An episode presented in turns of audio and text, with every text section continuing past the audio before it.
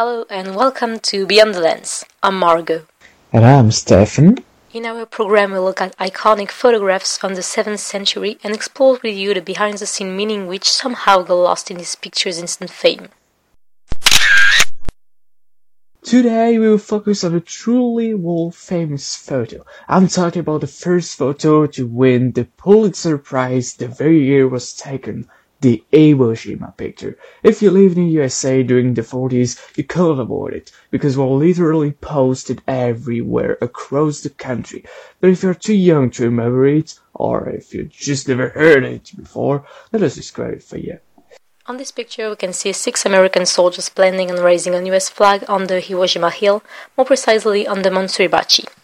The scene takes place at the end of the Second World War in 1945 after an assault from the United States troops on this Japanese island.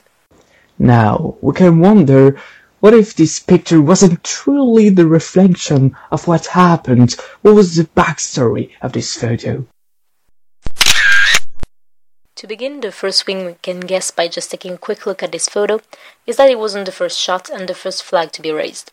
Let me tell you more about the real story.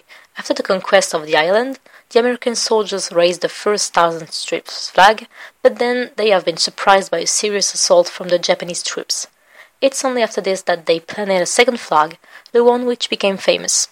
Furthermore, we can say that the army authorities wanted the flag to be bigger, hoping it will undermine the morale of the Japanese soldiers.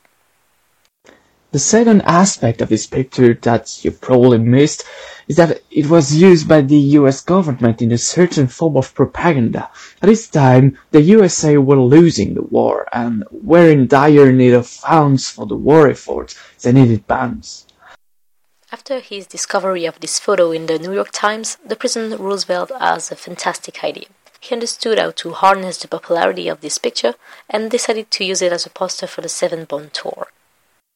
It was a tremendous success. The poster of the photo was literally everywhere, in the streets, in theaters, in performance halls. It was amazing how popular this photograph became. And on the economic front, the strategy completely worked. The US government raises the phenomenal sum of 24 billion dollars. We can also wonder what was the consequences for the three survivors from the photo. Well, they became nothing less than national heroes, acclaimed and applauded everywhere they went and they totally deserved it, considering their bravery. They even were guests of the US Senate at a baseball game, was were acclaimed by all of the stadium crowd, but despite all of this, they didn't consider that they deserved to be called heroes, as you can see it in the Flag of Our Fathers, Clint Eastwood's movie, about this iconic photograph and its aftermath. But as we all know too well, who says iconic pictures say scandals, and this one isn't an exception to this rule. For example, we can quote the fact that historians struggle with the identity of one of the flag raiser, John Bradley. He was a caregiver in the US Army, yet the clothes he wears on the photo don't match what he was supposed to wear. Till today, some informations remain mysterious or just vague about the real story of this photo. Well, that concludes our mission Beyond the Lens. Hope you enjoyed it. Have a good evening.